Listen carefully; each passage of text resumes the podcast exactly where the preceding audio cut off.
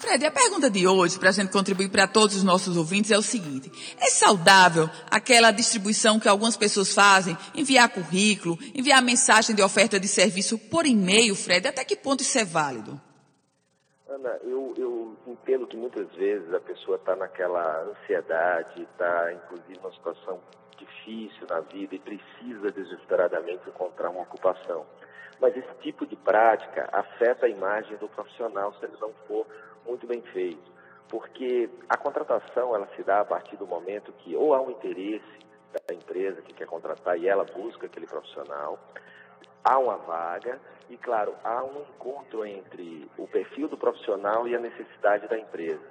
Por e-mail, do nada, você disparar currículos para todas as empresas, é, é muito difícil a, a, acontecer, porque, na verdade, o, o, contato, o olho no olho, principalmente saber que você está entregando, mandando um currículo que tem o um perfil ideal para aquele carro. Então, se você vai usar é, os meios digitais, o LinkedIn, o e-mail, é muito importante, antes de disparar um e-mail com o seu currículo ou uma mensagem com a, o seu currículo, no caso, por exemplo, do LinkedIn, que é muito utilizado para isso, é fundamental que você antes converse com a pessoa, se apresente, diga o que você faz e peça permissão para enviar o currículo, porque aí você não está mandando um spam.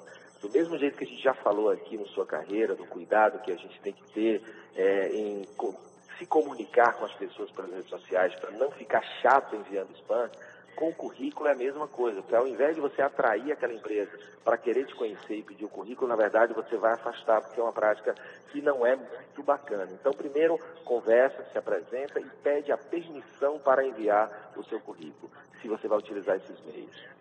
Ok, Fred. Fred, mais uma vez, obrigada. Um ótimo dia para você.